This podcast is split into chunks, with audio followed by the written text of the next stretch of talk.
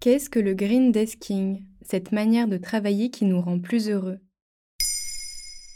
Merci d'avoir posé la question. Le green desking, c'est une pratique qui est d'abord née de l'autre côté de l'Atlantique, au Canada. Tout commence à Montréal en 2017, lorsque ILO 84, un organisme à but non lucratif, fonde un espace extérieur équipé de tables, de prises et d'une connexion Wi-Fi. Le lieu est baptisé Air Commune. L'objectif est simple associer le bureau, desk, à l'espace vert green, c'est comme ça qu'apparaît le green desking, un outil de qualité de vie au travail.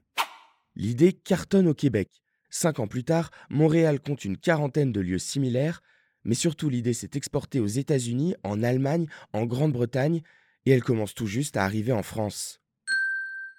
Et est-ce qu'il faut aller dans un lieu dédié pour faire du green desking? Pas vraiment. En France, les architectes travaillent de plus en plus avec des entreprises pour aménager de nouveaux espaces de travail en extérieur. Par exemple, à Paris, il y a le toit du perchoir, à Nantes, le jardin des plantes, à Bordeaux, la terrasse du Mama Shelter, et à Lille, le palais de la Bourse. Ce ne sont pas des espaces officiellement dédiés au green desking, mais ils ont permis de populariser la pratique.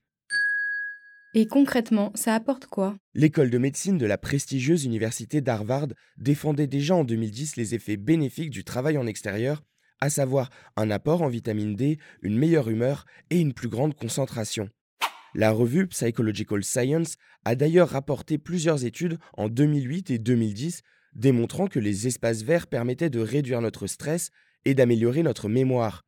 Ça peut sembler surprenant, pourtant c'est ce que les psychanalystes appellent la biophilie, c'est un besoin que nous avons, nous les humains, d'être connectés au vivant. Le rapport Human Spaces de 2015 observe qu'on est plus stressé lorsque notre bureau n'a pas de fenêtre sur l'extérieur. Un dernier point qu'a relevé l'Université de l'Oregon en 2011, c'est la baisse notable de l'absentéisme lorsqu'un salarié travaille entouré de plus d'espaces verts.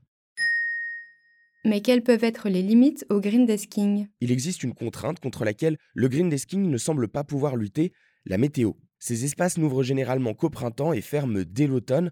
C'est en tout cas le mode de fonctionnement auquel se sont déjà résignés nos voisins européens, comme la Finlande.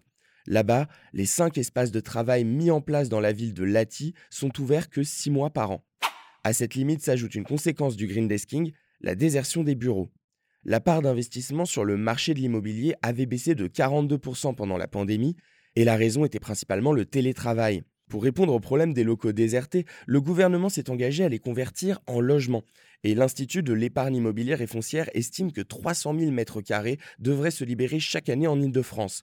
300 000 mètres carrés, c'est un chiffre qui présente un potentiel de 6 à 8 000 logements par an. Là encore, le green desking aura joué son rôle en tant qu'outil qui améliore la qualité de vie dans les villes. Voilà ce qu'est le green desking. Maintenant, vous savez, un épisode écrit et réalisé par Tom Malky. Ce podcast est disponible sur toutes les plateformes audio.